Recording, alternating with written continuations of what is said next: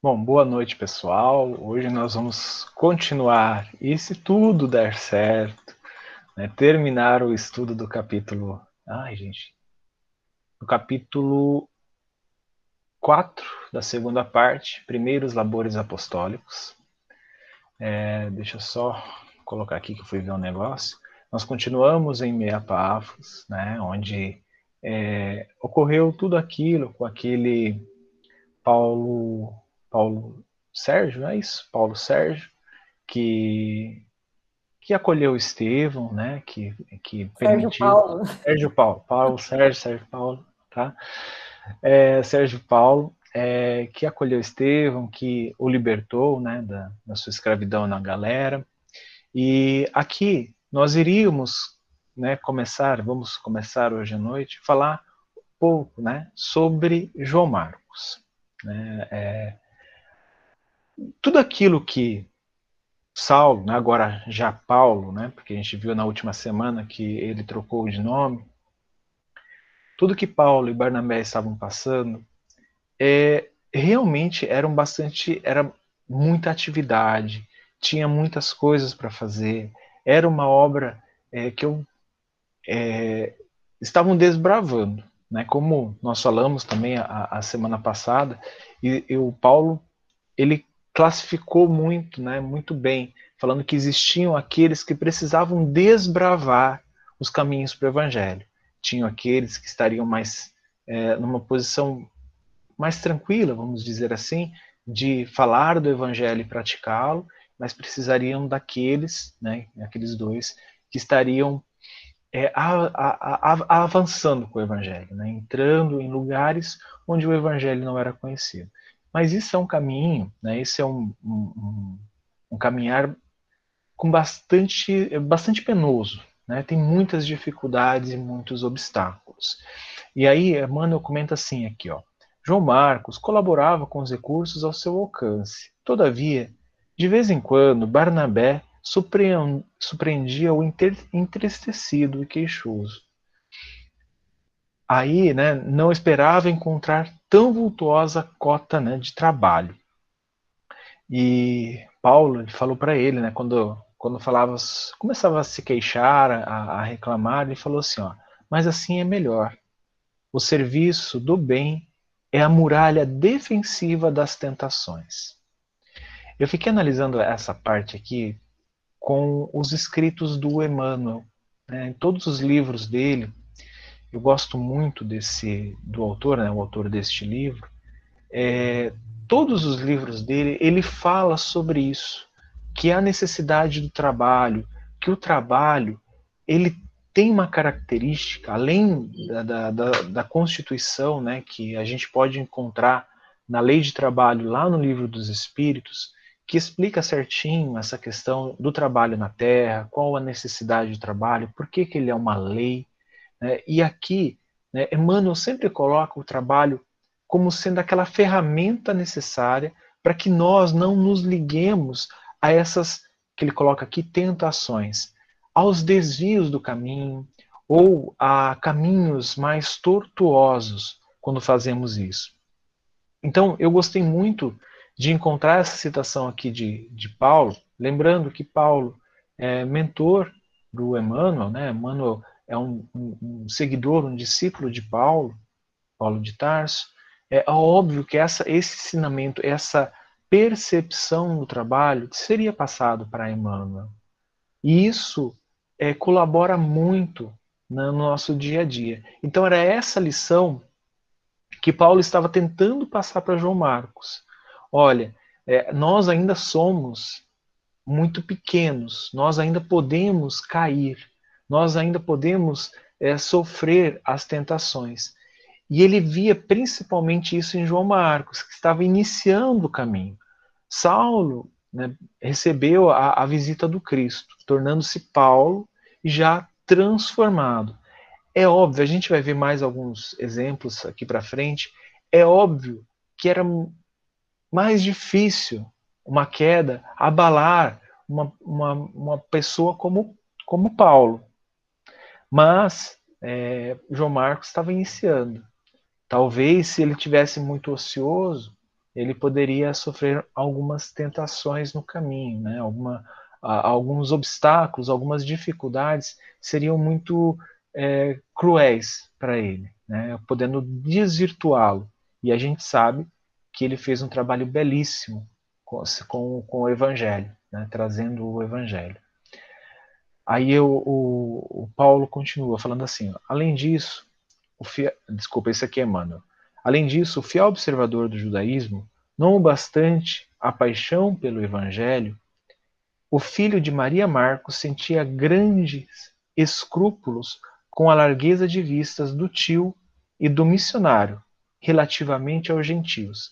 Então aqui João Marcos não estava muito confortável porque é, tanto, tanto Paulo quanto Barnabé estavam acolhendo todos de igual modo. É, o João Marcos era muito ligado ainda. A gente não pode culpá-lo, a gente já falou muito sobre isso da cultura. Mas ele estava é, um pouco incomodado com essa largueza de vistas é, do tio e do, do missionário. Isso quer dizer assim, algumas coisas que os gentios faziam, é, eles não, não eram é, advertidos pelo evangelista ainda, pelo por Paulo, né? É, por Paulo ainda. Né? Então, é claro, não era o momento. Paulo tinha essa concepção de cada cada um teria o seu momento para isso acontecer. Desejava servir a Jesus, sim, de todo o coração, mas não podia distanciar o mestre das tradições de berço. Então ainda ele precisava que os gentios, né, na visão dele, os gentios seguissem aquilo que era como tradição, como é, tido como certo para ele. Né? E essa visão, cada um, é, nós vamos ver um pouco mais à frente, principalmente agora no final do capítulo, falando sobre essa visão. Mas cada um de nós tem, tem uma visão. Se a gente for é, querer que todo mundo se enquadre na nossa visão, a gente vai sofrer muito, porque todos somos diferentes, né? E, e, e João Marcos não estava muito satisfeito com isso. E aí, depois de muito confabularem, Paulo e Barnabé resolveram estender a missão aos povos da Panfilha, com um grande escândalo para João Marcos, que se admirava de semelhante alvitre. Então, é, eu vou puxar o mapa aqui de novo. Eles iriam para essa Panfilha. Deixa eu ver se eu acho ela aqui. Não tem nessa, nesse meu mapa. Mas é a região da Panfilha. Então, lá Perge, Listra, é, Antioquia, Antioquia da Psídia. Deixa eu passar aqui. Para vocês terem noção do que eu estou falando também, né? Senão fica só eu e fica difícil.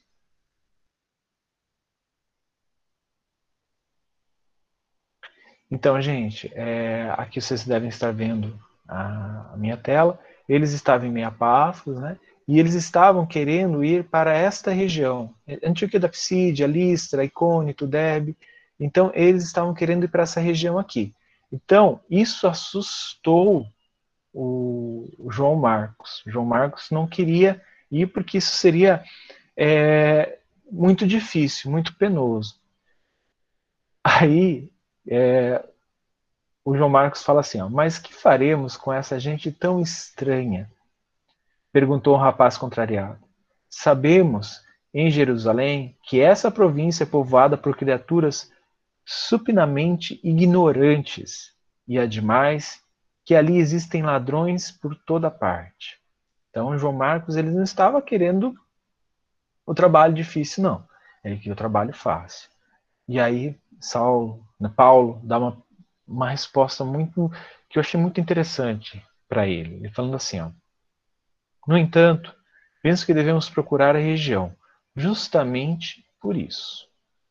Se essas pessoas são ignorantes, se essas pessoas é, estão pendendo para a bandidagem, coisas desse tipo, é justamente por isso que esses povos humildes, esses povos esquecidos, que deveriam ser lembrados por eles.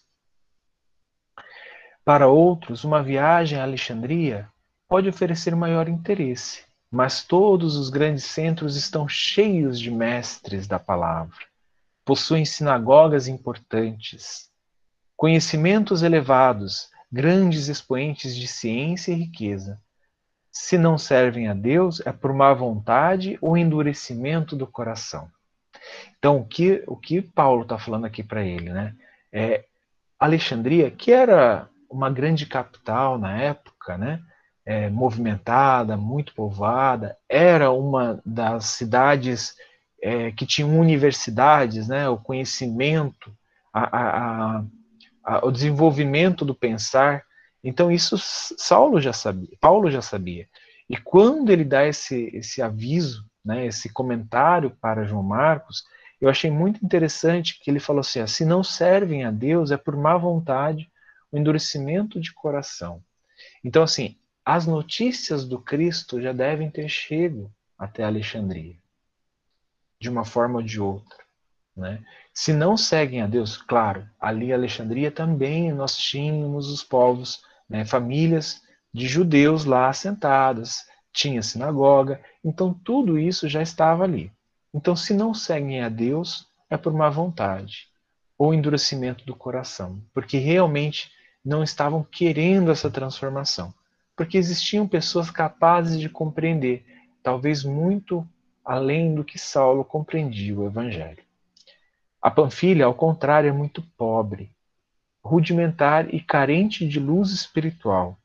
Antes de ensinar em Jerusalém, o mestre preferiu manifestar-se em Cafarnaum, em outras aldeias quase anônimas da Galiléia. É interessante essa, essa lembrança de, de Saulo, porque a gente vai lá no livro Boa Nova, nos primeiros capítulos, Jesus vai até Jerusalém. Conta-nos é, Humberto de Campos. Jesus vai até Jerusalém, para no templo, na frente do templo de Jerusalém, conversa com o sumo sacerdote lá, e aí Jesus decide ir para regiões mais simples, né? Preferiu manifestar nas regiões é, perto de Cafarnaum e outras aldeias da Galiléia. Por quê? Porque essas eram as pessoas que estariam abertas a isso. Quando Jesus tentou conversar com o sacerdote, o sacerdote não entendia, não estava aberto a isso. Jesus percebeu isso. E aí, por, por esse motivo, ele foi até lá para conseguir é, os seus discípulos, para conseguir aquelas pessoas que entenderiam a mensagem da Boa Nova e começariam a segui-la.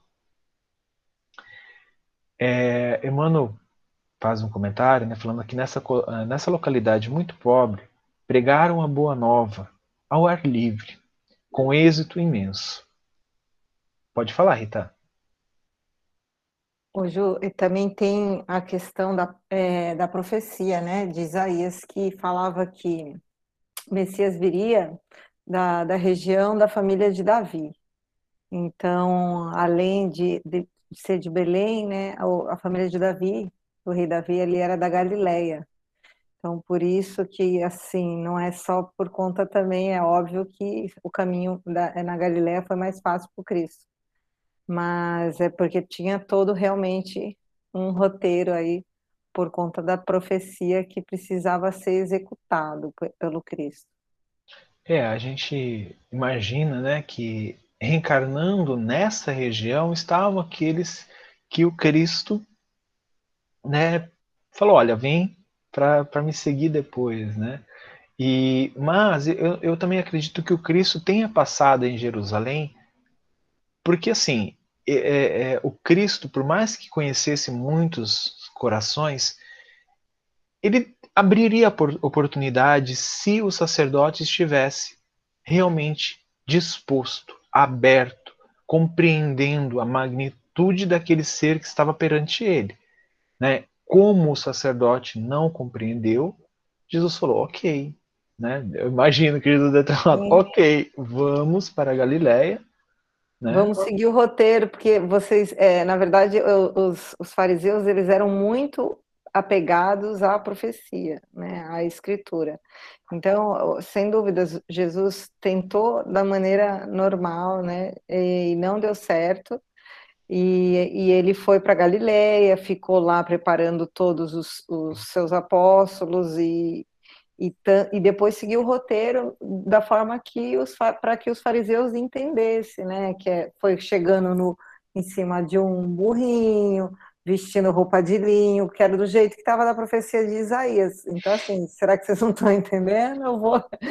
Mas, é, no geral, não, não, é, não tem só a parte é, da tentativa. O Cristo, ele era judeu e ele sabia da profecia. Ele conhecia, então ele seguiu o roteiro ali mesmo para que as pessoas compreendessem que ele era o Messias enviado. Beleza, muito bem lembrado, Rita. E aí nessa localidade, né, muito pobre, é, eles começaram, Paulo e Barnabé começaram a pregar a boa nova ao ar livre, com êxito imenso. Observando no companheiro um traço superior, Barnabé, Barnabé como que entregara a chefia do movimento ao ex-rabino, cuja palavra, então, sabia despertar encantadores arrebatamentos. Então, aqui é o que a gente percebe. É, Saulo transformado em Paulo, agora vai ser sempre desse jeito, gente. Eu vou continuar chamando ele de Saulo até me acostumar com Paulo, de novo. É, Paulo, ele já tinha essa questão, né, quando ele era um juiz de sinédrio com muito conhecimento. No momento em que ele foi para falar na igreja de Antioquia, não conseguiu, mas conseguiu desenvolver outras características de, de de se aproximar, de conseguir falar para lavadeiras, para aquelas pessoas, os trabalhadores rudes, porque você imagina, eu imagino um Saulo, um doutor da lei, falando com toda a classe de palavras que ele tinha, as pessoas não iriam entender. As pessoas simples, humildes, não iriam entender. Quando agora, né, transformado em Paulo, ele já conseguia falar com despertar, né, com despertar a atenção dessas pessoas. Porque se a gente chegar num lugar e começar a falar super difícil, com palavras que as pessoas não vão compreender, de uma forma que as pessoas não vão compreender, as pessoas simplesmente não vão prestar atenção. Mas aqui, carregando essas palavras de ensinamento e com muito amor, com muita amorosidade, com essa luz que ele emanava, Barnabé percebeu, não, é ele que tem que estar à frente ele realmente se, se, é, se sobressai. É ele que está conseguindo conduzir esse trabalho do Cristo. Então eu, eu, eu destaquei essa, essa, essa informação que o Emmanuel trouxe, porque eu achei vital para a gente compreender os acontecimentos a partir de agora. Em breve missão, alugar um barco, largando-se para a Perge, nessa cidade de regular importância para a região em que se localizava, anunciaram o Evangelho com imensa dedicação. Na pequena sinagoga, encheram o sábado de grande movimento. Alguns judeus e numerosos gentios, na maioria gente pobre e simples, acolheram os missionários cheios de júbilo. É, alguns dessas pessoas que estavam frequentando indagavam a posição de Jesus na hierarquia dos deuses do paganismo. Isso eu achei muito legal, né? Eles estavam querendo classificar, será que ele é tá entre Baco, tá perto da, de Atena, né? Os, deuses do paganismo que eles que que Mano se refere aqui, como a gente está muito próximo da Grécia ali, provavelmente eram esses deuses do Olimpo, tá? Então assim, claro que poderia ter outros segmentos de outras é, divindades, porque era comum ali naquela região ter várias, né, os gentios teriam vários é, tipos de crenças, crenças em várias divindades, mas o que predominava ali seriam os deuses do Olimpo. Atena, Poseidon, Hades, enfim, esses que a gente conhece. Então, eles estavam colocando Jesus nessas hierarquias, né, devido a, a, a, ao imenso, isso aqui eu vejo como uma conquista de Paulo de conseguir fazer isso, porque a gente tem que entender que aqui são milênios de cultura desses deuses. E Paulo chegando, pregando na sinagoga, pregando para as pessoas, e as pessoas já começando a colocar Jesus comparado aos seus deuses, eu vejo isso aqui um, um trunfo, um triunfo né, de Paulo e Barnabé na, na aplicação, na, na, na divulgação da Boa Nova.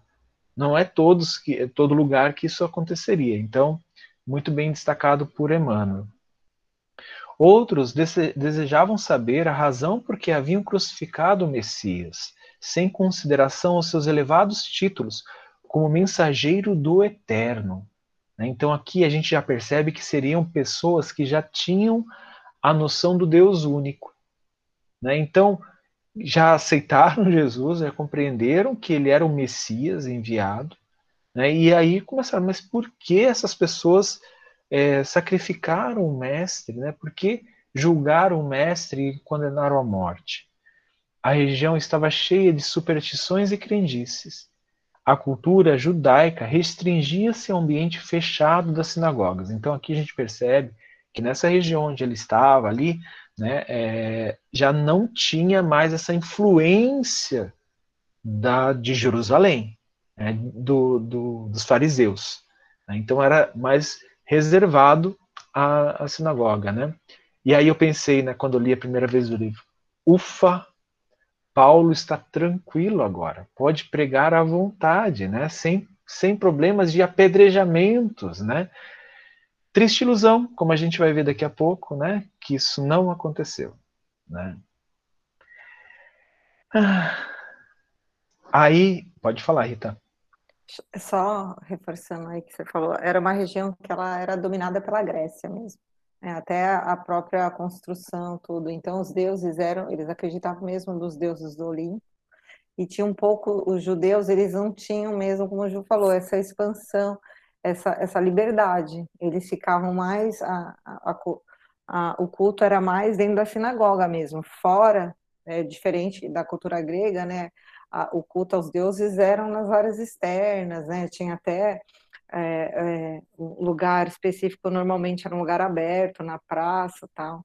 Então, é, a gente observa que que ali real, é, aparentemente seria mais tranquilo, né? Mas o Gil vai falar aí. É, bem aparentemente, né? Bom, aí João Marcos é óbvio que não não estava curtindo a ideia, né? Principalmente porque eles iriam seguir para outros rumos.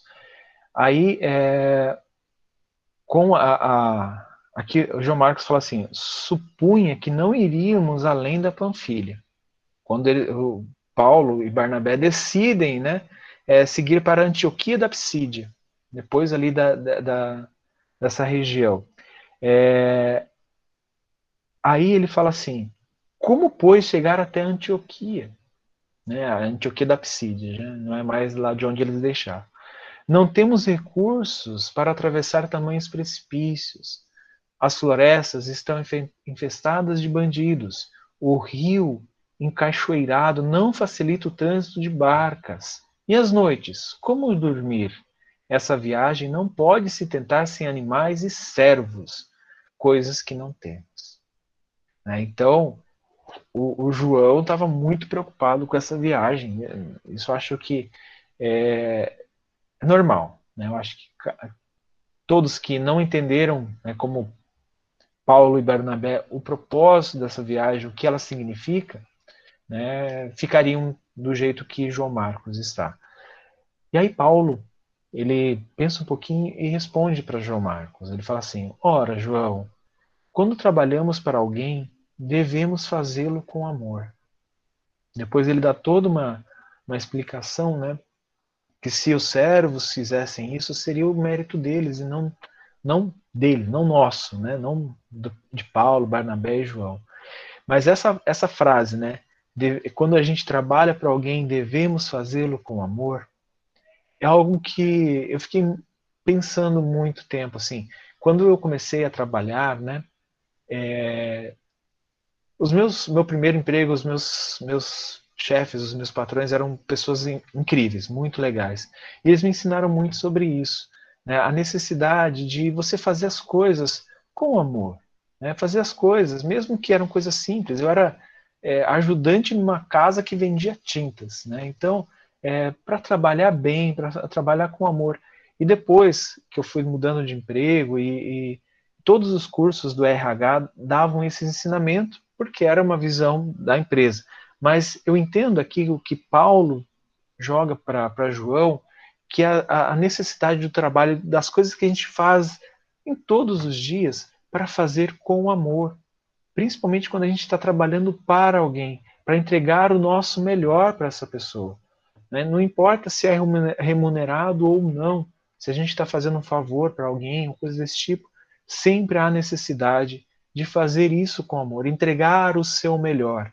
Né? E, inclusive, essa definição é mais uma que Emmanuel sempre coloca nos seus livros, né? nos seus textos. Ele sempre fala com isso, é, sobre isso, né? Dar o melhor de dentro de você, todos os dias, todos os momentos, em tudo que a gente faz. Né? Nem sempre a gente consegue, é óbvio, mas essa essa impressão, essa isso que a gente que Emmanuel traz para a gente, que com certeza ele aprendeu com Paulo, né? É, é uma lição que diz fundo no nosso íntimo, né? Fala fundo dentro da gente e que transforma muitas vezes a nossa maneira de agir, de pensar e principalmente em relação aos outros. Aí é, João fala dos obstáculos e, e tudo, né? e o, o Paulo responde para ele, né? Dás demasiada importância aos obstáculos. Já pensastes nas dificuldades que o Senhor certamente venceu para vir ter conosco?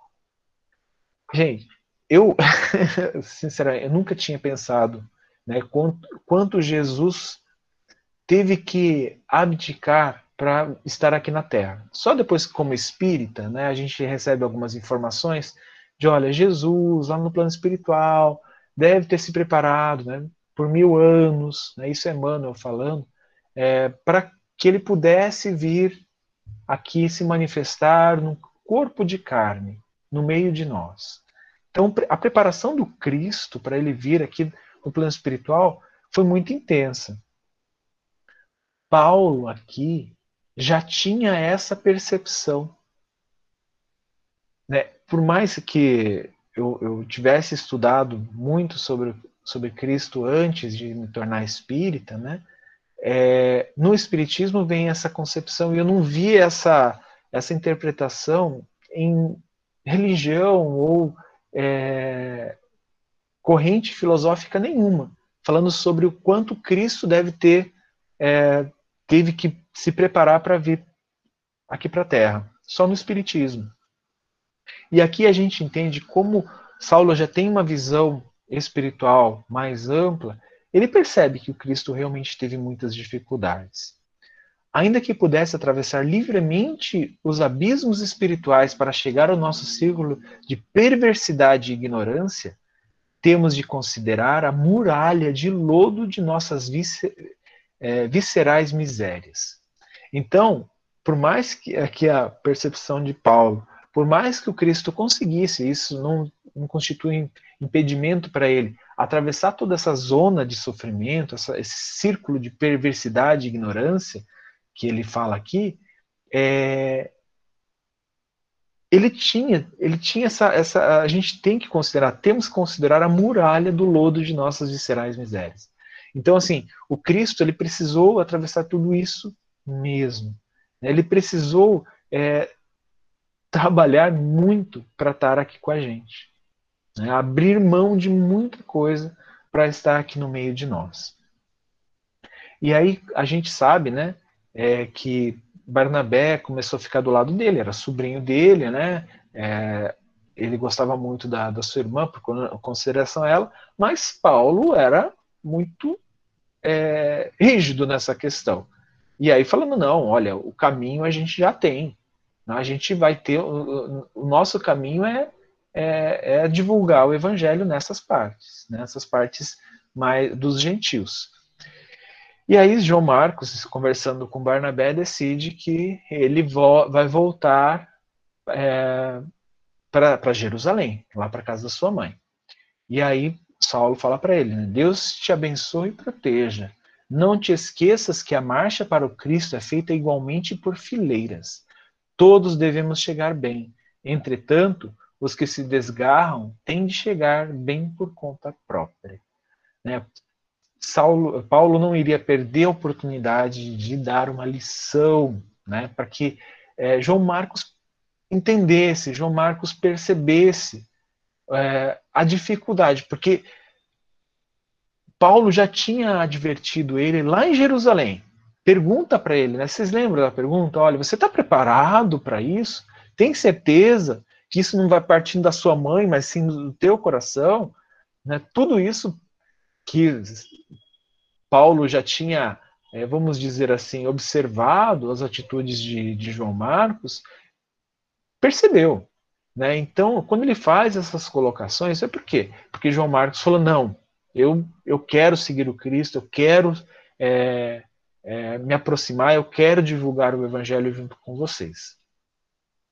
E não conseguindo cumprir isso, né, não conseguindo cumprir essas promessas e essas, e essas colocações que ele faz para Saulo na época, é, Paulo deixa essa lição para ele.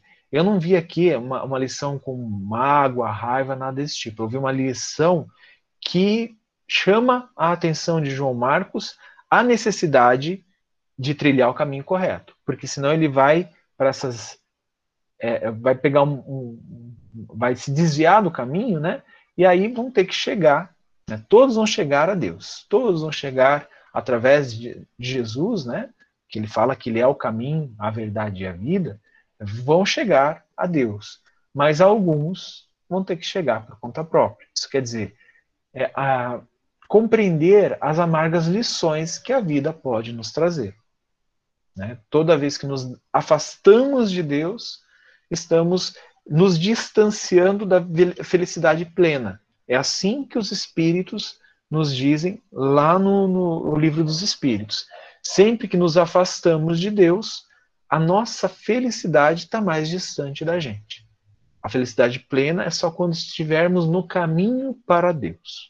E aí tivermos caminhado um pouco evolutivamente, é óbvio, né?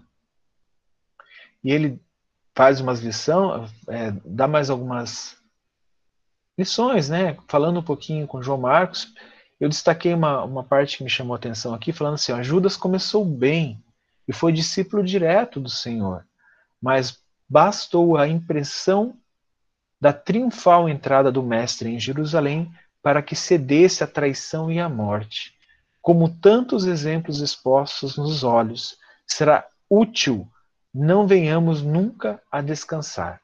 Então aqui ele chama a atenção de João Marcos à vigilância. Se até mesmo um discípulo que estava do lado do mestre né, não teve a percepção da grandeza da tarefa da Boa Nova, né? claro, ele tinha a percepção da grandeza de Jesus, mas não compreendia a tarefa da Boa Nova e é, caiu, vamos dizer assim, foi para um caminho mais tortuoso. Então, quando ele fala isso para João Marcos, é: João Marcos, presta atenção, você precisa compreender isso. Aí, é, João Marcos, né, teve aquela parte onde é, Bernabé fala para ah, essa, é, Paulo, será que a gente não pode deixar João Marcos mais perto lá do caminho? Né, como se fosse uma criança. E aí o Paulo fala: não, tudo bem, se você quiser ir com ele, ok, mas nós já temos o nosso caminho. Né, o nosso caminho já está traçado. Eu não vou, assim, não vamos desviar desse caminho para o Marcos, né, para o João Marcos. Então, e aí o Barnabé concorda, fala, ah, ele já está crescido, ele já tem pro, é, proventos, né, é, dinheiro para poder fazer essa viagem de retorno para Jerusalém, então que ele vá, seguiu, né, se despediram. E aí teve o episódio, né, que é, numa noite Saulo, Paulo e Barnabé estavam falando sobre a, a, os tesouros os, que eram encontrados, né, o tesouro que é encontrado nos pergaminhos, nas anotações de Levi, falando sobre o rei, né, que é Jesus, o mestre. É, e aí eles são surpreendidos por dois homens. Né, dois homens armados precipitaram-se sobre ambos a fraca luz de uma tocha acesa em resinas. Então, assim, eles vão saquear os dois, né, falando, né, entregaram tudo que tinham, não tinha, não tinha muita coisa, né? Porque era uma viagem, gente, é uma viagem longa. O mapa dá a impressão de que é algo próximo, mas não é. É uma, uma viagem tortuosa, tanto que João Marcos tinha reclamado disso, né? sabia dessas distâncias, e eles já estavam com pouco dinheiro, mas deram tudo o que tinham para os ladrões. E aí os ladrões falam, né, da, ah, vocês estavam falando de um tesouro, de um rei muito é, generoso e tal. É, e aí ele, eles entregam os pergaminhos, falando né, que lá eles encontrarão é, o, o, verdadeiro tesouro, que a pessoa, as pessoas que te, tiverem alcançar esse tesouro nunca mais passarão necessidades, aquelas coisas maravilhosas que, que Paulo fala para ele com, essa, com esse ânimo de espírito. Né? Você vê depois da lição, né, quando ele fala, é, quando Barnabé pergunta, e agora? Né? Já tamo, tamo, não temos nada. E aí o Saulo fala, não, a gente vai se alimentar né, dos frutos e flores que tiver pela estrada, né, não nos faltará, Jesus não nos faltará, o mestre vai prover tudo. E aí ele fala, né, a missão continua bem, não contávamos com a excelente oportunidade de transmitir a boa nova aos ladrões. Gente, olha o ânimo de Paulo. E sabe que, gente, uma coisa que desde que eu li isso aqui, minha cabeça berbulhava assim. Sabe, eu gostaria muito de saber o final desse desfecho dessa história assim, no plano espiritual e aqui na terra. Uma pena que o Emmanuel não trouxe, né? Ele poderia ter trazido, olha, tá vendo? Sabe aqueles dois ladrões que pegaram o evangelho de, das mãos de, de, de Paulo, né? É, olha, tem uma história muito legal dele. Poderia ter lançado um livro, seria bom, mas, né? Agora, esperar. Vai que logo, logo algum médium, algum é, espírito fala assim: não, vamos manifestar e vamos trazer esse livro lá para o Juliano em 2021 para ele ler e continuar, complementar essa história de, de, de, de Paulo. Né? Mas, enfim, não é, não, é, não é por mim, é pela humanidade. É, e aí, Paulo, todavia, quando ele falou assim, nossa, mas a gente, o Barnabé fala assim, tudo bem, né, eu compreendo a sua resignação, também estou resignado, né, a gente vai conseguir sim, o mestre não vai nos faltar. Porém, né, ele fala assim, ó, é, mas não posso esquecer que nos subtraíram também as anotações evangélicas que possuímos. Como recomeçar nossa tarefa? Se temos de cor parte dos ensinamentos, não poderemos conferir todas as expressões. Então aqui, Barnabé estava preocupado, porque por mais que eles soubessem muita coisa ali de cor do Cristo, tem coisas que não dá, precisam ser passadas da, da forma como o evangelista colocou, aqui no caso Levi, da forma como ele colocou. Por quê? Por causa dessa da emoção, por causa da vivência, por causa da característica do evangelista. E Barnabé estava preocupado com isso. E aí, né, Paulo, todavia, fez um, um gesto significativo e, desabotoando a túnica, retirou algumas, alguma coisa que guardava junto do coração. Enganaste, enganaste Barnabé. Tenho aqui o evangelho que me recorda a bondade de Gamaliel. Foi um presente de, de Simão Pedro ao meu velho mentor, que por sua vez me deu pouco antes de morrer.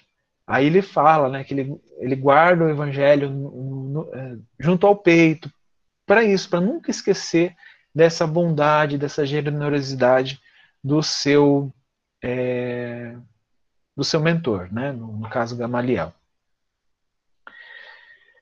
Ah, sim, aí agora eles chegaram a Antioquia da Psídia, né? É isso, gente? Bom, eu acho que é isso. É que eu não anotei aqui, desculpa, eu estou sem meu caderno. Meu caderno está lá no outro escritório. Aí ele fala assim, ó, amigo, é, chegando para um, um, tecelão lá da cidade, né? Ele, amigo, é, sou vosso colega de, de ofício. Reprimido por necessidades urgentes, veio solicitar-vos o imenso obsequio de admitir-me nas atividades de vossa tenda. Tenho, tenho de fazer longa viagem e não possuo recurso algum. Apelo para vossa generosidade, esperando favorável acolhimento. É aqui onde ele fala com Ibrahim, que era o tecelão lá de Antioquia da Psídia. Ibrahim fala que ele não tem condições, que, que lá não tem o movimento necessário para ter mais um tecelão. E aí Saulo, ele fala assim, olha, é, eu me contento em trabalhar por comida para mim e para o meu colega que está enfermo. A Barnabé estava enfermo nesse instante, que eles estavam numa pequena pousada lá, né, mesmo sem dinheiro, né, eles ficaram numa pousada é, porque sabiam que o mestre não iria lhes faltar. Né, e aí, claro, só que Paulo tinha que ir atrás e conseguiu, né, o Ibrahim ficou tocado com, com, com isso e conseguiu com esse emprego. Então, todos os dias, é, o Ibrahim mandava é, comida para é, Barnabé. E quando Barnabé já melhorara, né, ele também conseguiu um trabalho, que ele tinha o ofício de oleiro, né, então ele conseguiu o trabalho, e é, de, é, o, o, patrão dele era Eustáquio, se não me engano, é isso mesmo? Eu acho que é. é o Eustáquio e o Ibrahim eram é, judeus, né? então eles ouviram na sinagoga, e aí, depois que eles já estavam mais estabelecidos, recuperados, Paulo foi pregar na sinagoga, e eles começaram a fazer pequenas reuniões, é, e isso, assim, encheu o coração, e Ibrahim e Eustáquio tiveram muita afinidade, muita, é, como eu posso dizer, muita ligação, né, vamos, vou dizer dessa forma, com Paulo e Barnabé, que essas duas figuras incríveis do Cristo. E aí, é, eles começaram a, a pregar a Boa Nova ali, mas eu não marquei o evento que levou eles a sair aqui da, da, da Antioquia da Psídia. Alguém, por favor, me lembra? É que eu não marquei aqui. Alguém lembra? Vocês leram também, né? Calma, é. Não, eu levo, mas vou deixar as meninas falarem um pouquinho aí, gente.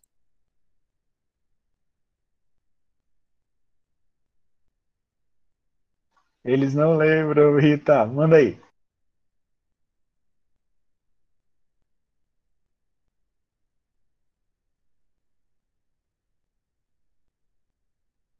Não, eles tiveram o mesmo problema, porque ele foi pregar lá na sinagoga e até eh, o Emmanuel fala que o, o, o, responsável lá, o rabino, né, que hoje nós chamamos de rabino, o próprio sacerdote ficou impressionado com, com a, a pregação de Paulo, mas né, tinha um grupinho lá que, mais uma vez, você achou aí? Você achou, Ju? Então... Não, eu achei que. Aí ele, ele fala né, que por vários meses, o ex-doutor de Jerusalém lutou contra os golpes do farisaísmo dominante na cidade, mantendo-se superior a calúnias e insultos. Então eles ficaram vários meses ali.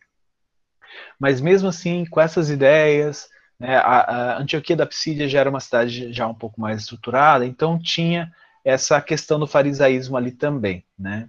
Então, o que eles colocam, né? Emmanuel coloca aqui, ó, os missionários de Jesus consideraram a penosa situação do, dos amigos resolveram partir.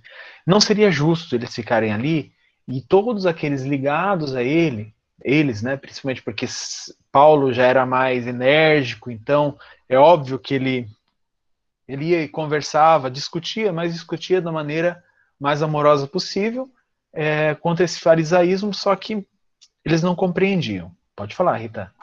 E eles começaram também a sofrer os, os, os, Ibrahim né, e o Eustáquio, que eram dois comerciantes, começaram a sofrer também é, represárias por conta de estar acolhendo Paulo e Barnabé. Então, eles, para não sofrerem mais, né, é, eles resolveram ir embora. Isso. Ibrahim é, tem os olhos cheios de lágrimas e Eustáquio não consegue esconder o abatimento. Ante as interrogações de Barnabé, o ex-rabino expõe o plano das atividades futuras, demandariam icônio, pregariam ali as, as verdades de Jesus. É, é, vou puxar mais uma vez o mapa aqui só para vocês verem de onde para onde eles foram, né, que é pertinho, pertinho, né, mas aí eles foram de Antioquia, aqui, vamos ver, tá carregando, aqui isso, Antioquia da Psídia, eles saíram daqui e foram para Icônio. Tá? Então, até o final desse capítulo, a gente chega aqui em Derbe. Mas, voltando aqui, deixa eu parar, interromper. Isso. Então, eles foram para essa Icônio.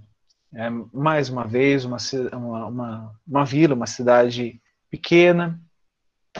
E aí ele fala assim, ó, chegados à cidade, apresentaram-se ao amigo de Eustáquio, né, óbvio, Eustáquio tinha indicado eles a, a procurar esse amigo, de nome Onesíforo.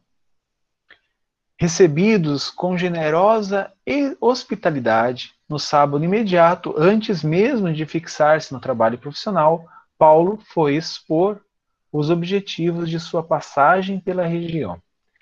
Gente, aqui não tinha é, uma sinagoga, pelo que, que eu entendi é isso, não tinha uma sinagoga. Então lá eles expunham as coisas, como a Rita falou, nas praças. Então, o Saulo ele aproveitou para fazer isso. Não mentira, gente. Aqui tinha uma sinagoga, era próxima que não tinha, exato. Né? Ali ele foi, é, foi, foi é, expor, né? conquistou mais uma vez um monte de gente. Porém, teve o caso da Tesla, isso? Tecla é que uma jovem noiva, ouvindo ocasionalmente as pregações do apóstolo dos gentios, diariamente penetrava no salão em busca de novos ensinamentos. Enlevada com as promessas do Cristo e sentindo extrema paixão pela figura empolgante do orador, fantasiara-se lamentavelmente, esquecendo os deveres que prendiam ao noivo e a ternura maternal. Então aqui, essa tecla, ela se apaixonou por, por, por Paulo. Né? E a gente vê que ela se abre para ele, né? falando que ela que ela, ela ama ele muito, ama mesmo. E aí ele fala para. Pode falar, Rita. É, acho que só é importante que você falou aí a gente mencionar que nessa cidade que ele chegou, que é Icônio, né? Icônio. Isso. É, é, lá eles tinha sinagoga, mas é, a, o grande número de, de frequentadores eles eram os gentios. Eles frequentavam a sinagoga também.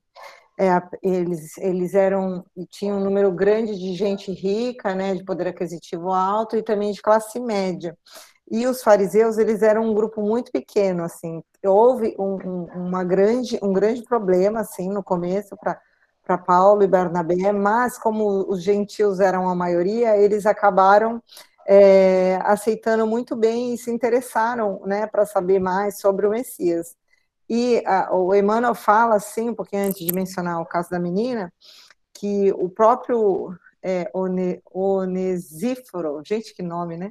É, ele acabou fundando uma igreja na casa dele, que ele é o primo do Eustáquio, né? Primo do Estaque, ele fundou a, a igreja na sua própria casa. Então, é, Paulo não precisava mais ir para a sinagoga, ele começou a pregar ali na própria casa do, do primo de Eustáquio. Bem lembrado, Rita, eu tinha pulado realmente essa parte. Aí, quando ela se declara para Paulo, né, a Tecla se declara para Paulo, ele fala assim para ela, ó, filha, os que amam em espírito unem-se em Cristo para a eternidade das emoções mais santas. Mas quem sabe estás amando a carne que vai morrer? Aí ela fala: tem necessidade da vossa atenção. Aí o, Paulo fala para ela: sim, mas nós dois temos a necessidade da afeição do Cristo. Somente amparados nele poderemos experimentar algum ânimo em nossas fraquezas. E ele continua né, falando assim: o amor é santo, mas a paixão é venenosa. Moisés recomendou que amássemos a Deus acima de tudo, e o Mestre acrescentou que nos amássemos uns aos outros, em todas as circunstâncias da vida. Então, aqui a compreensão de, de Paulo, né, é, quando ele puxa Moisés novamente, né, porque um, o primeiro mandamento, ama teu Deus sobre todas as coisas e ao próximo como a ti mesmo. Né? Então, Jesus veio e reforçou essa lei, falando que ela está tá encerrado tudo, todo o ensinamento, toda a boa nova está nessa lei. Então, quando o Paulo puxa aqui a questão do amar a Deus, né, é dessa forma que ele estava querendo falar para a tecla, fala assim, olha, amor a gente tem que dedicar a Deus. As nossos, é, nossos próximos, as nossas pessoas, e é, claro, assim, nosso, nossa companheira, nosso companheiro, a pessoa que está ao nosso lado como matrimônio, né, é óbvio que a gente vai amar também. Mas ela não pode pender para esses, é, como ele fala aqui, é,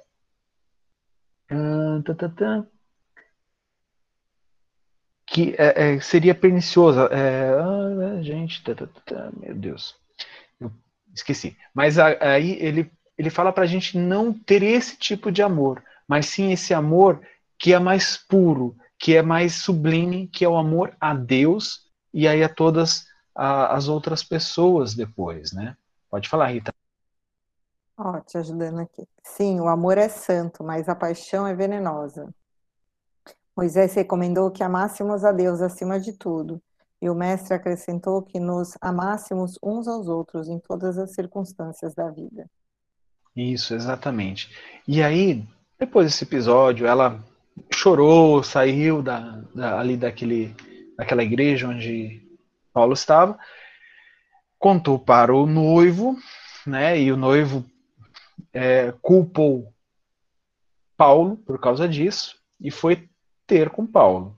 É, aí ele fala assim para Paulo: Sois um feiticeiro imundo. Esta é que é a verdade.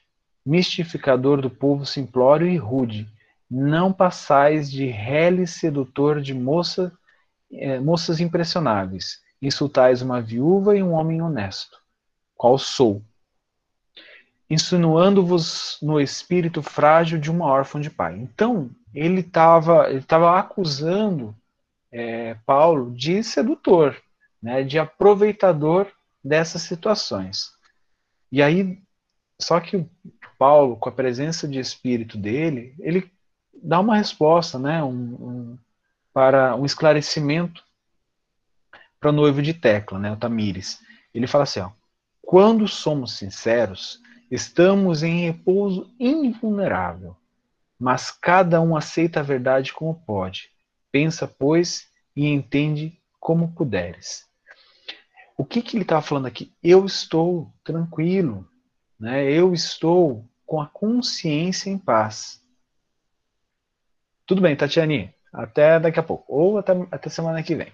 É, eu estou com a consciência em paz. Né? E, e ele diz: quando a gente está desse jeito, nós estamos num repouso invulnerável. Mas cada um aceita a verdade como pode. Ele fala assim: ó, reflete e, e tenta entender o que aconteceu, e aí você vai é, compreender. Mas é claro, isso não ficou é, muito bem, não. Né? Os parentes de, de Tecla, porém, não descansaram em face do que consideravam um ultraje. Na mesma noite, valendo-se de pretexto, as autoridades judaicas de Icônito ordenaram a prisão do emissário da Boa Nova. Aqui diz que ele, é, Manuel fala, né, relata que ele ficou cinco dias na prisão, com severos castigos, e aí ele voltou é, a falar com, com Barnabé. E, é claro, eles pensaram que eles não poderiam mais ficar ali, né, isso, isso poderia prejudicar muito é, as pessoas, e principalmente tem uma, uma menção aqui, eu não sei se eu marquei, mas se Tecla fosse vista novamente com Paulo, ela seria condenada à morte. Então isso, é claro, preocupou muito o apóstolo do Cristo, né? Então, o que ele falou? Não, a gente vai partir amanhã. Vamos partir no dia imediato, para que não cause novos, é, novas situações a palavra já estava pregada, né? As pessoas, a igreja já, já tinha começado, por mais que não compreenderam, né? Já estariam ali essas é, instruções, né? Para para a boa nova.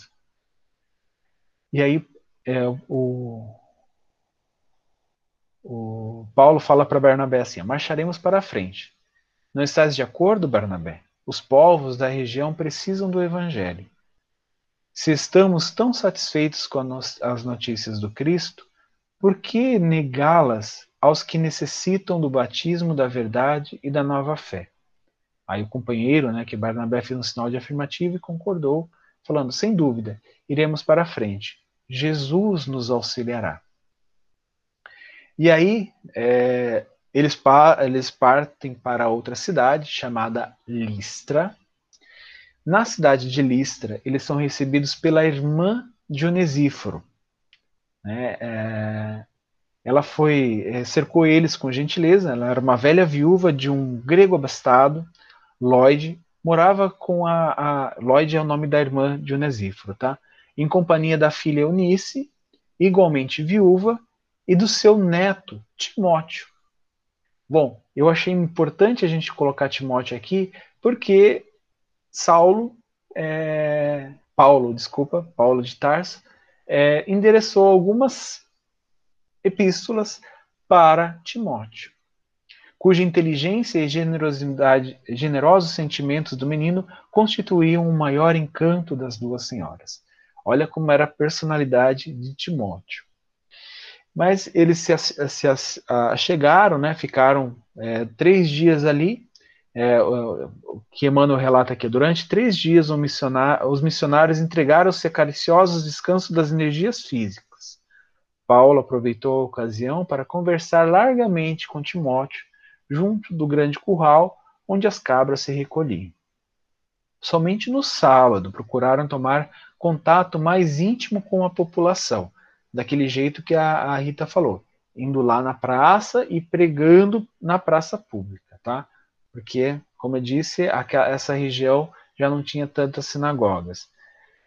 Listra estava cheia das mais estranhas lendas e crendices. As famílias judaicas eram muito raras e o povo simplório aceitava como verdade todos os símbolos mitológicos. Qualquer coisa era é, motivo de crença deles. Em uma praça nua, movimenta-se movimenta o mercado parco pela manhã. Paulo compreendeu que não, entraria, não encontraria melhor local para o primeiro contato direto com o povo. Então ali uh, Paulo começou a pregar nesse lugar, perto na rua do, do, do mercado, né? E crente de que o mestre não o desamparia, passeou o olhar pela turba numerosa. À distância de alguns metros, enxergou um mendigo miserável. Né? Começou, ele começou a pregar, começou a ter aquela multidão que se arrastava penosamente, impressionado com o discurso evangélico. Então, o, olha só, o mendigo estava impressionado com aquilo, estava né? entrando, né? compreendendo aquelas verdades do evangelho.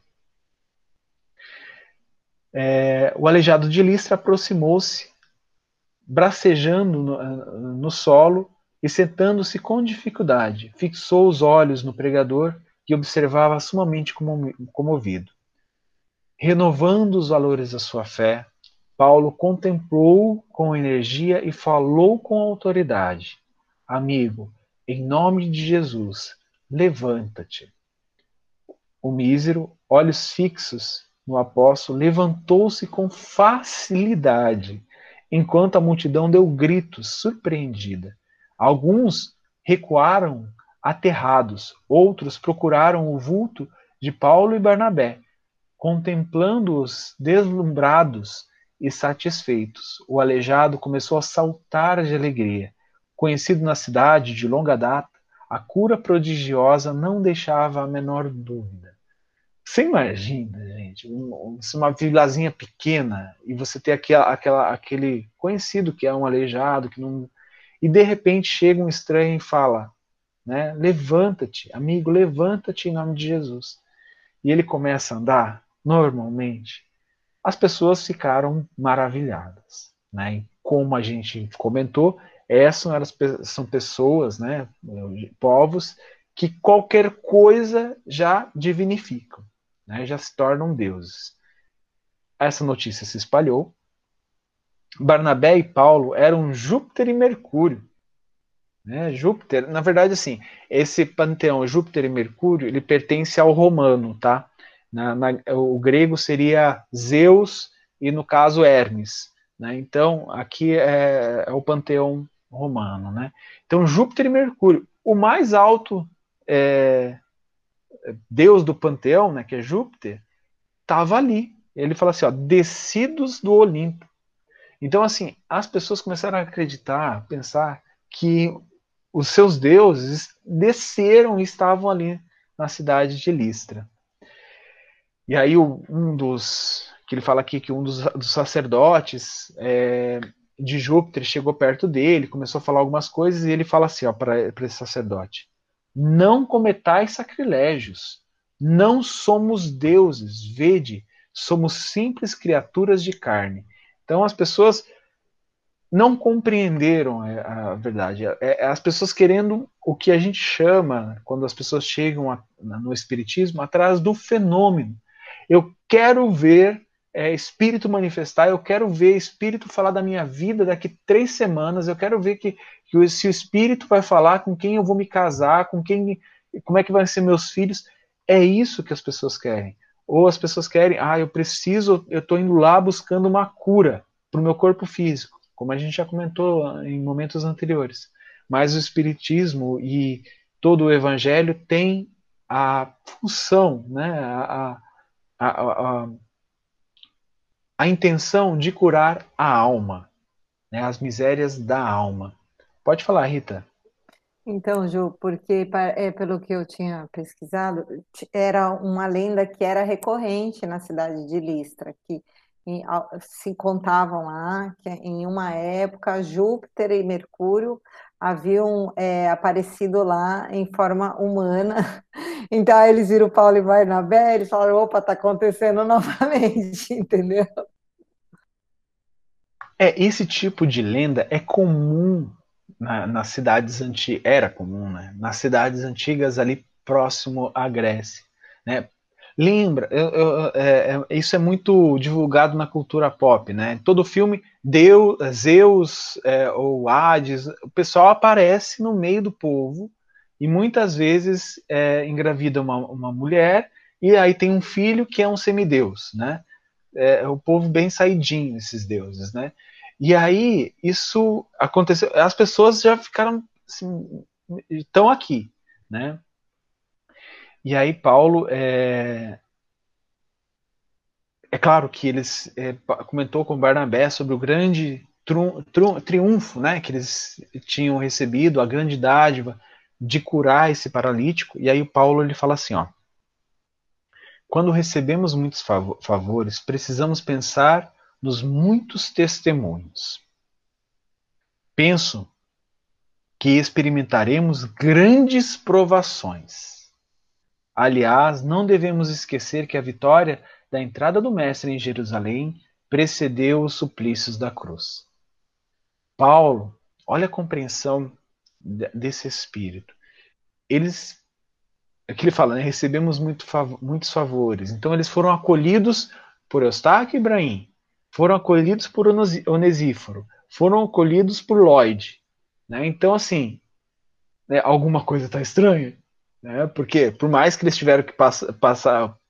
Né, é, Paulo passou cinco dias na cadeia, mas não foi apedrejado. Teve os açoites e tal, mas não estava mais, vamos dizer assim, mais tranquilo do que estava acontecendo lá em Jerusalém com a perseguição aos cristãos. E aí Saulo, ele nesse momento ele pensa e fala assim, ó, vamos nos manter vigilantes, Bernabé. Esse, esse, isso tudo que está acontecendo exige testemunho. Todas as coisas maravilhosas aconteceram, mas isso também é, é, quer dizer que nós vamos ser provados.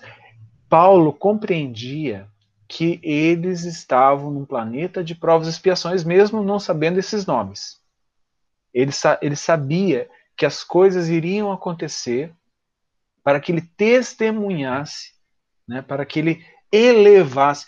É, é, é, é, estranho isso, né? Porque às vezes a gente fala no Espiritismo sobre testemunhar, a pessoa acha que é uma coisa assim, meu Deus, eu vou sofrer horrores. Né? Claro, vai ter o sofrimento. Por quê? Porque a gente não aprendeu com amor. Mas, é, quando a gente fala em testemunhar no Espiritismo, né?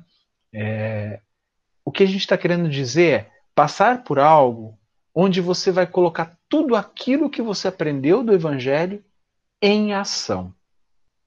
Então, assim, essa compreensão, mais uma vez, voltando àquela frase que a Rita me mandou, né? É, se a gente já compreende as nossas responsabilidades com Cristo, examina a essência dos teus desejos mais íntimos. Então, o, o Paulo aqui estava percebendo isso. Olha, nós estamos sim no caminho do Cristo, mas dentro de nós não pode ter outro desejo senão da prática do Evangelho, na prática da Boa Nova.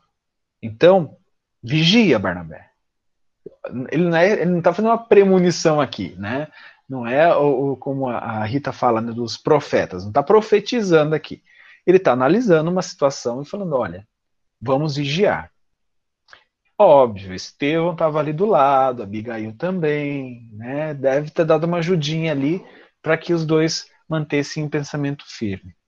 É, e lá, o que o Emmanuel traz aqui, né, que os poucos judeus de Lícia deliberaram consultar as autoridades de Cônito relativamente aos dois desconhecidos, e foi isso bastante para que se turvassem os horizontes. Mais uma vez começaram a ser perseguidos, os comissários regressaram com acervo de notícias ingratas.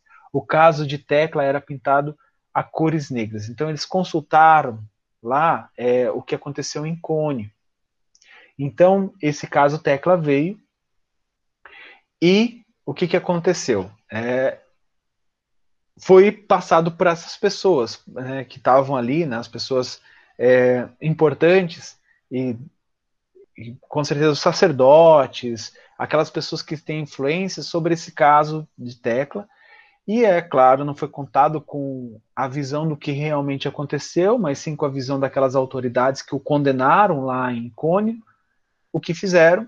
Falaram, beleza, né, esses dois farsantes, esses dois aproveitadores estão aqui, né, esse principalmente, Paulo, né? Então, o que vai acontecer quando ele for pregar novamente na praça, vai ser apedrejado. E foi isso que eles fizeram. Né? Enquanto o, o, Paulo foi lá, né, é, para pregar, para falar da boa nova, as pessoas da, da, que estavam ali na praça começaram a apedrejar, tirar pedras em Paulo. Né, os pequenos e duros granizos caíram-lhe nos pés, no peito, na fronte. Sentiu o sangue a escolher-lhe da cabeça ferida e ajoelhou-se, sem uma queixa, rogando a Jesus que o fortalecesse no angustioso transe. Então, ali ele já estava percebendo que poderia ser a morte dele, né? seria o apedrejamento. E aí, um, o Timóteo ele ficou desesperado, né? começou a, a, a, a pôr-se a gritar, como diz o Emmanuel aqui, suplicando socorro. Mas aí veio esse rapaz de nome Gaio, né, pedindo para ele ficar quieto, né, porque isso, dessa forma ele não seria útil. Então ele fica quieto. E aí Gaio ele fala, né, que ele tem muita é, muito agradecimento a Paulo por ter devolvido é, para sua mãe, né, curou a mãe dele.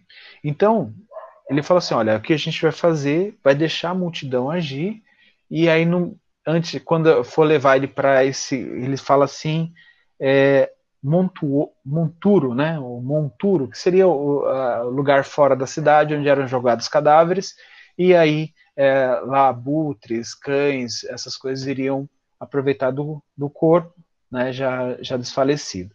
Então, o que, que o, o Gaio fez? Né, quando ele percebeu que já ele, o, o Paulo tinha caído, estava desmaiado, né, a multidão parecia tomada de assombro prevalecendo-se na situação em que não observavam diretrizes prévias. Gaio insinuou-se, aproximou-se do apóstolo inerte, inerme, é, fez um gesto significativo para o povo e brandou: O feiticeiro está morto. E aí ele falou né, para Timóteo é, seguir ele né, a uma certa distância com um pouco de água para ajudar. E aí foi onde é, Gaio levou o, o Paulo né? Tanto é, Lloyd quanto Eunice foram ajudar, socorreram, né? E aí é, resgataram Paulo. E aí, é claro, né? O, não convinha mais que eles ficassem ali na cidade. Se eles fossem descobertos também, é, não iria é, ter uma boa resolução para Lloyd, né, e para a família, para Timóteo. Em vão, e aí Lloyd é, queria convencê-los do contrário. Em vão a palavra de Lloyd se fez ouvir, procurando dissuadir os pregoeiros do Cristo. Debalde Timóteo beijou as mãos de, de Paulo e lhe pediu para que não partisse. Receosos de mais tristes consequências, depois que coordenaram as instruções necessárias, a, a igreja nascente, é, a igreja nascente, transpuseram as portas da cidade ao amanhecer em direção a Derbe, que ficava algo distante, ficava um pouco mais distante ali. Após muito tempo de labor, resolveram regressar ao núcleo original de seu esforço. Né? Eles foram até Derbe, mas aí, trabalhando lá por bastante tempo, vencendo etapas difíceis, visitaram e encorajaram todos os irmãos escalonados nas diversas regiões da Licônia, Pisídia e Panfilha. De Perge desceram a Atalaia, Atália, desculpa, Atália, é, de onde embarcaram para o destino a Seleunica e dali ganharam Antioquia. Então eles retornariam para Antioquia. Ambos haviam experimentado a dificuldade de serviços mais rudes. Muitas vezes se viam perplexos com os problemas intrincados da empresa, desse empreendimento, né, das viagens.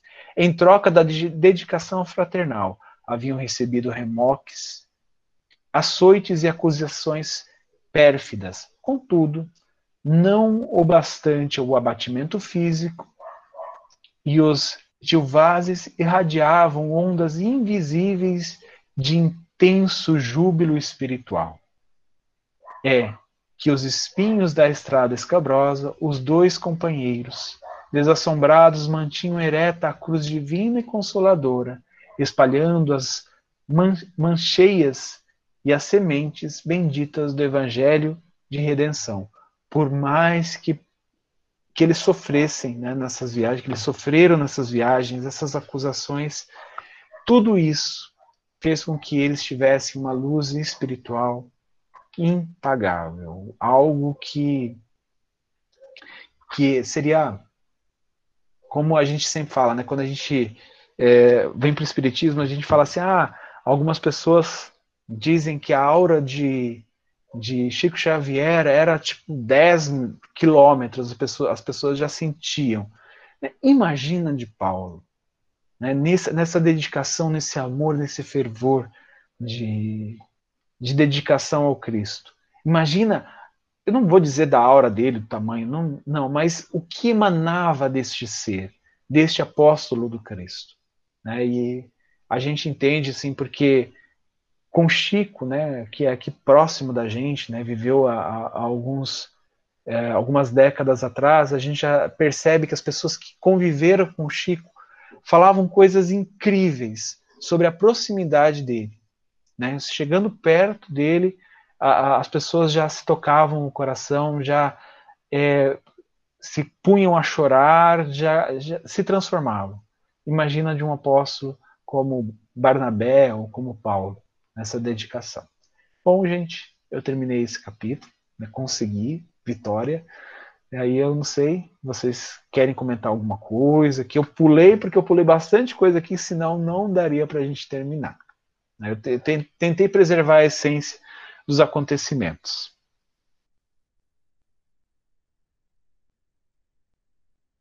Ninguém? Ju, ah, eu... é, Oi, Ju, desculpa, só falando uma coisinha, né? Que, como, quem sabe o Chico, né, foi um dos apóstolos, a gente não sabe. Eu vi uma entrevista dele mesmo, que é o do próprio Chico falando que o informação trazida pelo Paulo, que foi um acordo feito com do Cristo com seus apóstolos, que é, a, to, em todo século teria um dos seus apóstolos encarnado na Terra, até que a Terra se regenerasse. Então, né, quem sabe tem um apóstolo aí, perdido por aí. Perdido não, perdidos estamos nós, né? Nos ajudando.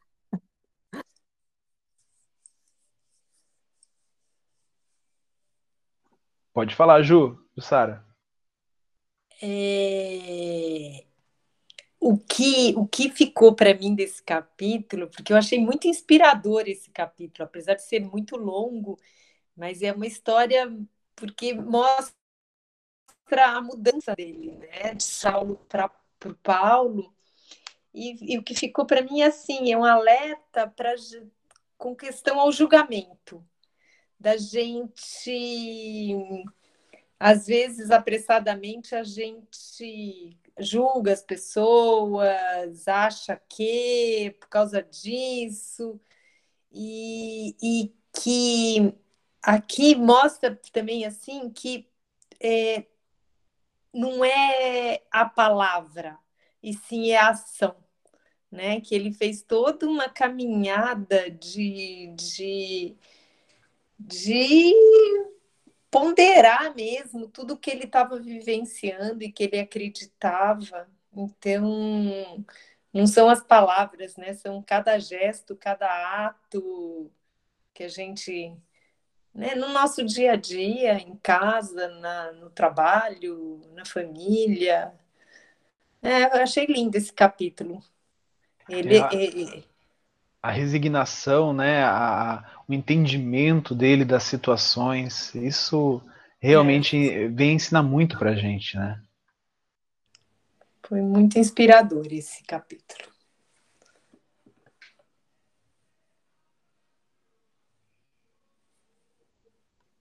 E só agradecer vocês, né, por esse trabalho, que é muito lindo esse trabalho de vocês, que a gente lê completamente diferente é, estudando, né?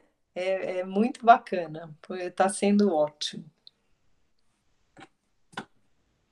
Mais alguém tem alguma coisa? Senão, só vou fazer a introdução e entrar aqui numa uma, uma parte que eu achei interessantíssima, que me chamou muita atenção. É, mais alguém quer falar alguma coisa? Eu quero. Pode falar, Tati.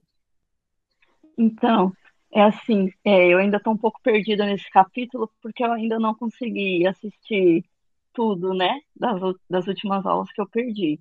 Mas o Juliano falou uma coisa é, sobre a questão do amor, né? Sobre fazer as coisas com amor, que está bem, tá bem claro isso nesse capítulo. E, assim, as pessoas percebem quando a gente faz as coisas com amor. E, assim, é só um comentário teve uma, quando eu troquei de escola, é, eu peguei uma turma bem difícil, né? E aí no Dia das Crianças foi assim uma semana, uma semana a gente proporcionava uma coisa diferente para eles, né? E aí para minha turma, quando eu estava com uma turma reduzida de 17 só esse ano, é, eu optei por cada dia levar uma coisa diferente, assim, que não fazia parte do contexto deles. Então, um dia eu levei uma maçã do amor com chocolate. Aí no outro dia eu levei um pirulito de chocolate recheado com, com doce de leite. No outro dia eu levei um pacotinho de bala. E aí no último dia teve um aluno que virou e falou assim para mim, ô tia, é, você ama a gente, né? Porque eu falei, eu amo sim. Aí ele falou assim, porque tudo que você faz, você faz, você faz pra gente com amor, né? E assim, e abriu um sorrisão assim para mim de orelha a orelha, e aquilo ali fez eu ganhar meu dia. E as, as, se as crianças percebem, imagina um adulto, né? E aí eu percebo aqui também uma coisa que a Jussara falou, que vocês fazem é, esse estudo, vocês preparam com todo amor pra gente, né? Porque não, não tem qual obrigação de estar tá todo mundo aqui em plena segunda-feira, né? Se dedicando, preparando isso daqui. Não, não, tem, não, tem, não tem obrigação nenhuma, né? A gente está aqui por escolha e acho que é por amor também. É isso, gente. Nossa, Tati, obrigada. É por amor mesmo. Cristo nos ama tanto que eles falam, vai lá, vocês dois, pela 15 quinta vez, ler Paulo Estevam, que vocês estão precisando. Brincadeira à parte, mas é isso mesmo. Eu acho que é, é, todo mundo aqui, até vocês, né? Vocês estão aí, foi como você falou, numa segunda-feira, todos nós reunidos por amor, por amor é, do saber, buscando informações, conhecimento, para que a gente cresça né, juntos. Eu acho que esse é o propósito maior. Quer falar alguma coisa, Ju? É, eu acho que da mesma forma que a que quando a, essa criança falou com a Tatiane que deve ter vertido lágrimas, né? Eu, eu, se fosse, eu teria desmanchado, né? Quando algum jovem falava uma coisa dessa para mim na mocidade, eu, eu até disfarçava, né? Porque é, né, aquela, aquela questão, né? De, o homem chorando, peraí, né? Não pode ser isso. Aí, é, mas é realmente, como a Rita falou, essa, essa questão da gente se dedicar, a Rita até brinca assim, somos duas crianças fazendo Paulo Estevam, porque a gente gosta realmente, né? A, a, essa pureza de você querer é, realmente trazer alguma coisa diferente, como a Jussara falou, analisar de uma maneira diferente, de um ângulo diferente. Às vezes a Rita não concordamos em algumas visões, a gente fala, mas é tranquilo, né? É justamente por isso, isso vai nos fazer crescer. E da mesma forma, a gente gosta, eu particularmente eu gosto muito de preparar coisas do Cristo para falar para as pessoas. É, é, eu acho que é por causa da dívida, né? Que eu devo ter uma pequena lista de dívida, mas é, é, é agradável, sabe? Falar, falar do amor, né? Do, de Cristo, falar do amor de Deus, falar das verdades espirituais. Isso é uma coisa que eu acho que recarrega, sabe? Aquela coisa que dia a dia desgasta, o dia a dia é, exige muito da gente e as provações, como não, as minhas provações não são nem 1% do que Paulo passou, mas as provações no dia a dia nos exigem isso também. Isso colabora demais, né? A participação de vocês, esse empenho, isso co colabora demais para o caminhar de todos, né? O caminhar de todos. Exatamente. Então, eu não vou entrar no capítulo, só vou apresentar um negócio, e aí eu acho que vocês vão, é, semana que vem, quem não, não, leu, tem a oportunidade de ler. Eu achei interessante porque eu não, não havia me atentado nesse, nesse detalhe quando eu tinha lido o livro, as duas vezes que eu li o livro. Logo no começo, ele fala de um personagem que a gente que se chama Manahem. Não sei se vocês observaram, já leram esse capítulo. Ele fala dos problemas que está tendo na igreja de Antioquia e ele fala que esse personagem, essa figura, ela se mantém isenta disso, afastada desses problemas. Vocês lembram que o Juliano falou lá na semana passada sobre as vozes diretas e que haviam se é, é, aprovando a missão, né? Essa, essa, as primeiras peregrinações de Paulo e Barnabé, eu pesquisei, parece que o Manahem estava, eles estavam todos orando, jejuando nessa, nesse momento, Barnabé, Simeão, é, Níger, Lúcio de Sireno e Paulo, eles estavam é, com essas questões e nesse momento de trânsito, trânsito. Então foram esses quatro personagens que tem até essa, essa pintura aí, retratando esse momento. Esse que está de vermelho aí é, é, o, é o, o Manahem, que estava junto com Paulo. E que eu achei interessante, vou trazer aqui para vocês. Manahem, ele é, eles, assim, eles não têm informações muito claras. Até aqui para a gente foi uma surpresa, porque foi um personagem que a gente só vê aqui essa menção muito sutil e não, depois não se fala mais nele. Pode ser que fale mais para frente, eu não me recordo, mas eu não me lembro. Ele, é, ele era um dos mestres, então ele era um dos, dos companheiros ali de Barnabé, da igreja, inclusive, vocês vão ver que ele que ajudou a fundar a igreja de Antioquia, lembra que Paulo foi para lá depois, né, antes como Saulo, e ele era irmão adotivo de Herodes Antipas, que era um dos é, reis, né? Porque foi dividido para. É, é, ele era filho de Herodes o Grande, e foi, depois da morte do pai, foram divididos, eram, eram quatro filhos, mas um ficou de fora, e três tomaram conta, né, daquela, do, dali do ministério, do ministério não, das, da, dos, das cidades, dos países. E aí existem poucas informações sobre Manahem. Ele é dito por ser um daqueles que so, sofria influência. Então ele também ele era um profeta muito fervoroso, e, e aí ele fala que, que tanto ele como Paulo, como Barnabé, eles, eles participavam dessa comunhão com o Espírito Santo, né? Ou com os emissários diretos do Cristo, ou com o próprio Cristo. É, e aí, o que, que, é informação importante? Se a gente for ver em Atos dos Apóstolos, Lucas, que a gente já viu, ele também era de Antioquia, dessa mesma cidade. E eles falam que eles acreditam que é por isso que Lucas, não sei se vocês já leram as epístolas, é, os Atos dos Apóstolos, estou dando um mini spoiler, mas enfim, ou, ou os Evangelhos de Lucas, ele dá muitas informações sobre o funcionamento do núcleo da família de Herodes. E ninguém conseguia entender, os historiadores, o porquê disso, como é que Lucas tinha tanta informação, sendo que ele não participava da família. E aí hoje a gente descobriu que era porque Manahem era irmão né, de, de Herodes Antipas. Então ele fornecia várias informações.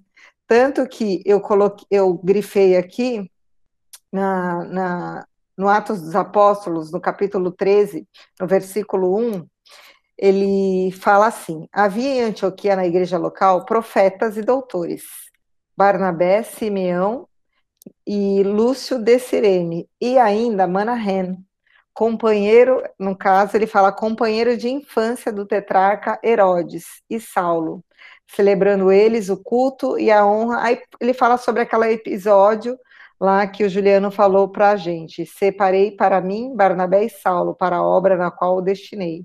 Então, depois de terem jejuado e orado, impuseram-se a mão, as mãos e destinaram.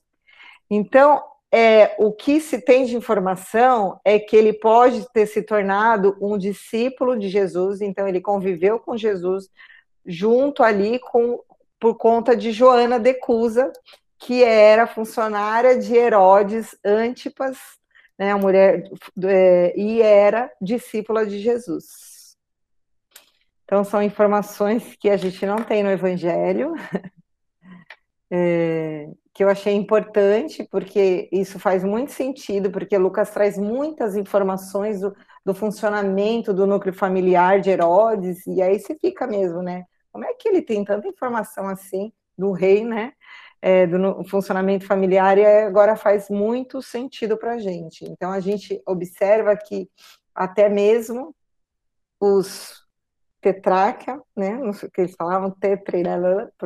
monarca, vamos dizer, simplificar, eles eram, foram também acometidos por amor, por esse amor aí de Jesus. É isso, gente, não temos mais tempo. Eu, eu queria colocar mais um, um, um negocinho aqui que eu achei importante, que eles falam que essa igreja de, antes da gente encerrar, de Antioquia, porque não ficou muito claro para a gente aqui também no, no livro. Ela foi fundada por esses judeus cristãos que saíram, foram, é, que migraram, saíram de Jerusalém por conta da perseguição que o próprio Saulo fez, e eles foram para Antioquia para poder, né, é, ter tranquilidade no Evangelho. E um deles que saiu, que era, que foi perseguido, foi esse Manahem. Era isso. Obrigado, Rita. Então, uhum. eu, vou eu vou convidar todos para novamente fecharmos os olhos